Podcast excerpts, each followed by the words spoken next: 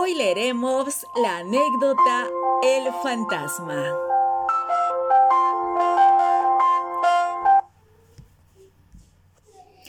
En algunos lugares de la serranía mucho se habla de los fantasmas. Se dice que salen en las noches para asustar a los caminantes y que dichos seres tienen como escondite las quebradas, los bosques, los ríos o las casas abandonadas. En una oportunidad, doña Vicenta, una anciana renegona y supersticiosa, regresaba a su casa Momentos antes había discutido acaloradamente con unos jóvenes que jugaban fútbol, a los que les gritó mil y una groserías. La noche la sorprendió por medio camino y al llegar a una quebrada que era famosa por una serie de historias fantasmales, sintió cierto temor. Pero de todos modos pasó sin ningún problema. Sin embargo, cuando estaba a pocos pasos de la quebrada, oyó un ruido extraño que le llamó poderosamente la atención y cada vez se acercaba más.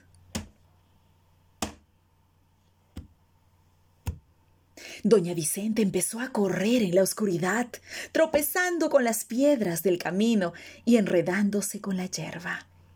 No había duda era el fantasma que ya la atropellaba.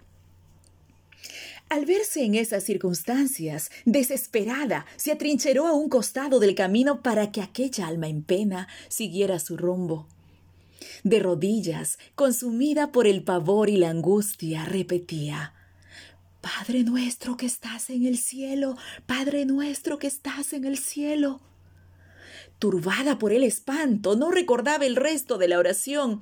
El ruido era cada vez más intenso y terrorífico. De pronto, en medio de la oscuridad, distinguió la silueta de un bulto que se acercaba cada vez más a ella.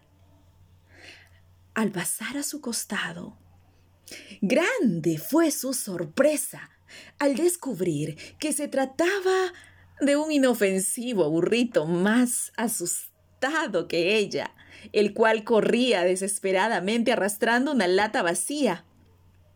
Al comprobar que no se trataba de ningún ser fantasmagórico, sino de una broma de mal gusto, la mujer volvió a ser la misma de antes.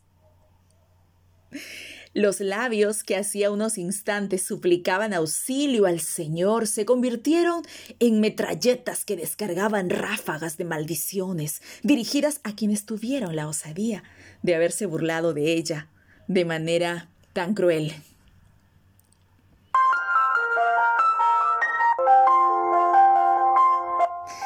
Al día siguiente, los traviesos futbolistas recibieron una nueva reprimenda por la pesada broma que le hicieron a Doña Villa.